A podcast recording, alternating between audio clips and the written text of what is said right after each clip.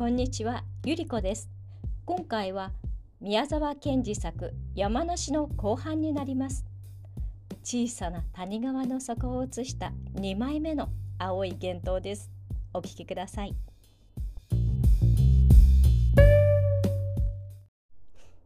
2 12月カニの子供らはもうよほど大きくなりそこの景色も夏から秋の間にすっかり変わりました。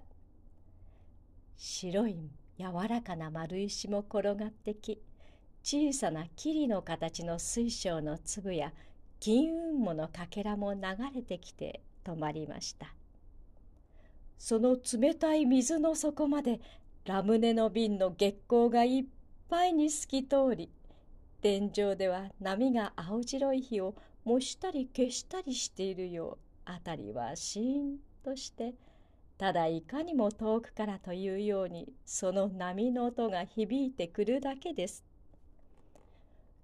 カニの子供らはあんまり月が明るく水がきれいなので眠れないで外に出てしばらく黙って泡を吐いて天井の方を見ていました。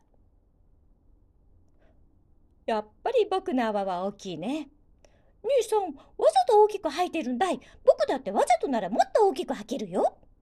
吐いてごらん。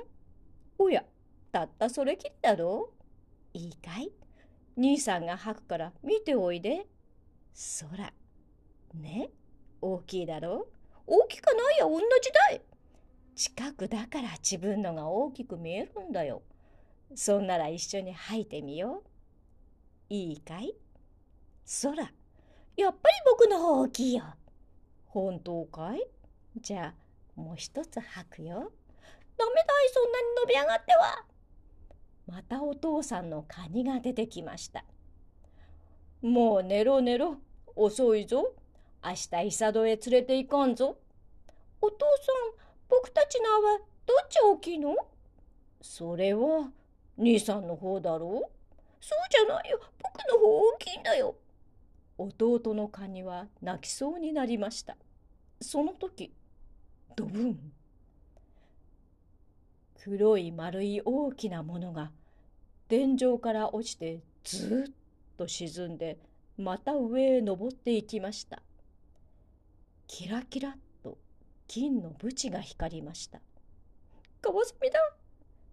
子供らのカニは首をすくめて言いました。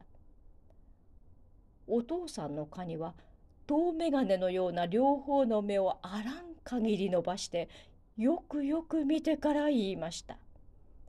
そうじゃない。あれは山梨だ。流れていくぞ。ついていってみよう。ああ、いい匂いだな。なるほど。そこらの月明かりの水の中は山梨のいい匂いでいっぱいでした。3匹はぼかぼか流れていく山梨の後を追いました。その横歩きとそこの黒い3つの影帽子が合わせて6つ踊るようにして山梨の丸い影を追いました。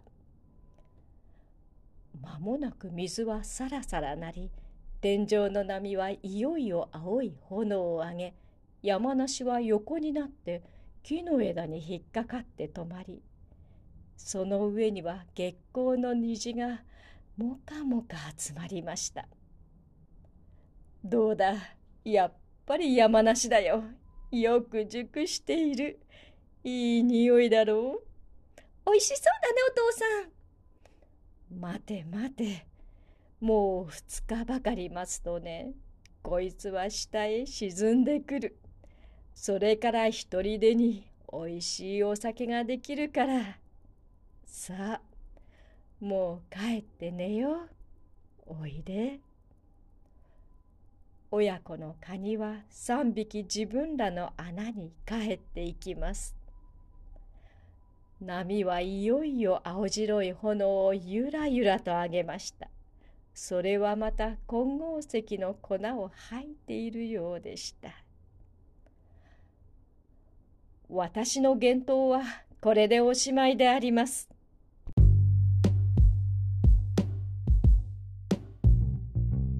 さて青い幻灯いかがでしたでしょうか？今度川へ遊びに行ったらゆっくりそこを眺めているのも楽しそうですね。では失礼します。